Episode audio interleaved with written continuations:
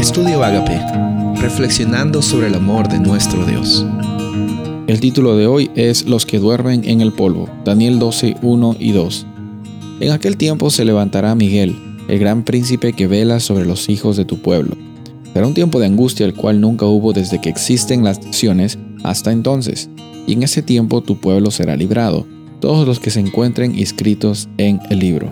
Y muchos de los que duermen en el polvo de la tierra despertarán, unos para la vida eterna y otros para la ignominia, para el desprecio eterno. En el último capítulo del libro de Daniel, el énfasis se pone en los tiempos del fin, en la realidad de los tiempos del fin, en cómo es que Daniel está recibiendo una revelación que nos va a ayudar a nosotros también como un termómetro, como encontrarle un pulso a la situación de nuestra vida, eh, para saber dónde nos encontramos, para saber también que Dios va a estar con nosotros, para saber también de que hay esperanza incluso después de la muerte terrenal.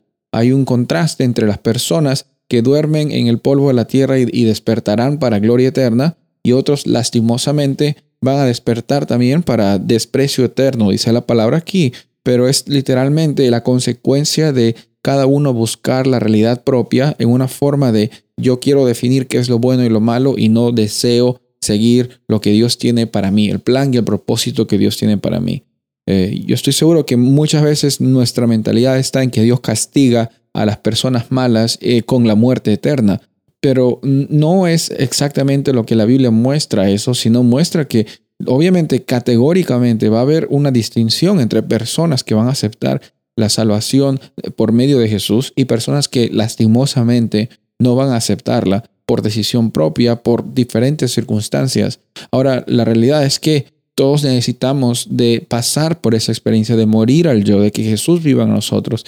Y las personas que duermen descansando en la esperanza de la experiencia de Jesús como su sacrificio, van a levantarse, van a vivir eternamente.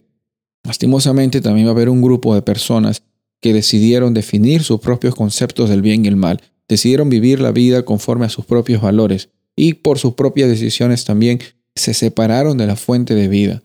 Va a llegar un momento en que ellos van a pasar ya a un descanso eterno, a una muerte eterna. Esto es una consecuencia de la decisión que cada persona tomó y al mismo tiempo es una ah, demostración que Dios no va a estar por encima de las decisiones que tú vas a tomar. Hoy tenemos el privilegio y la oportunidad de estar vivos. Estamos escuchando este audio, estamos aquí en este día, el día que Dios ha creado para ti y para mí. Lo que sabemos es que hoy día podemos vivir tomando las decisiones que van a estar siempre con nuestra experiencia, conforme a nuestra experiencia con nuestro Padre Celestial. Y esa es la experiencia de eh, plenitud, de gozo de libertad. Porque esa es la vida para la cual hemos sido creados, incluso hoy. Nuestro Padre Celestial es bueno y sabe lo mejor para nosotros. Y por eso vivimos hoy con la cabeza adelante, confiando en Él. Soy el pastor Rubén Casabona y deseo que tengas un día bendecido.